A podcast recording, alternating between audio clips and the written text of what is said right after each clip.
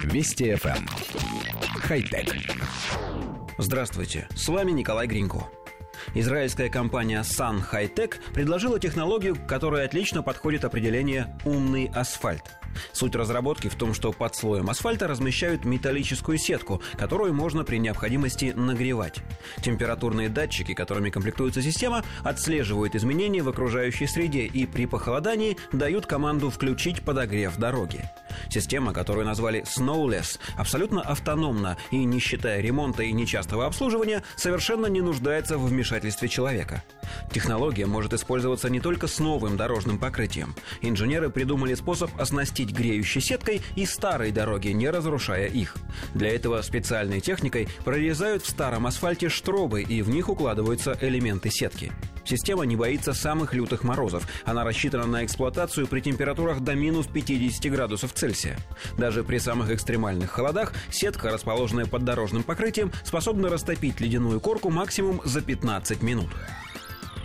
Коллектив редакции нашей программы хочет задать три вопроса. Первый. Почему разработкой асфальта самоочищающегося от льда и снега занимается компания из Израиля, где снега, мягко говоря, не очень много?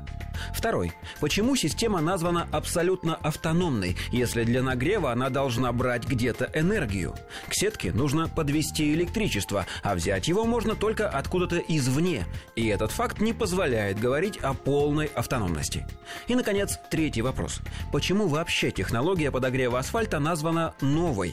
Во многих странах с суровым климатом уже давно применяют разные способы нагрева, и все они похожи на теплый пол, когда под полом укладываются либо трубы с горячей жидкостью, либо электронагреватели.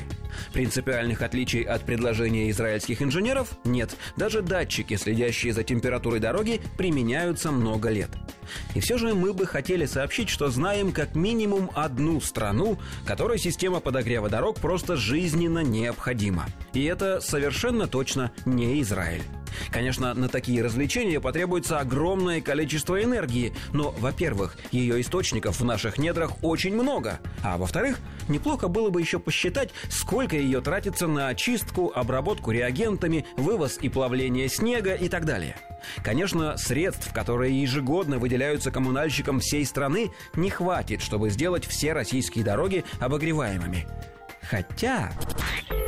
Вести FM. Хай-тек.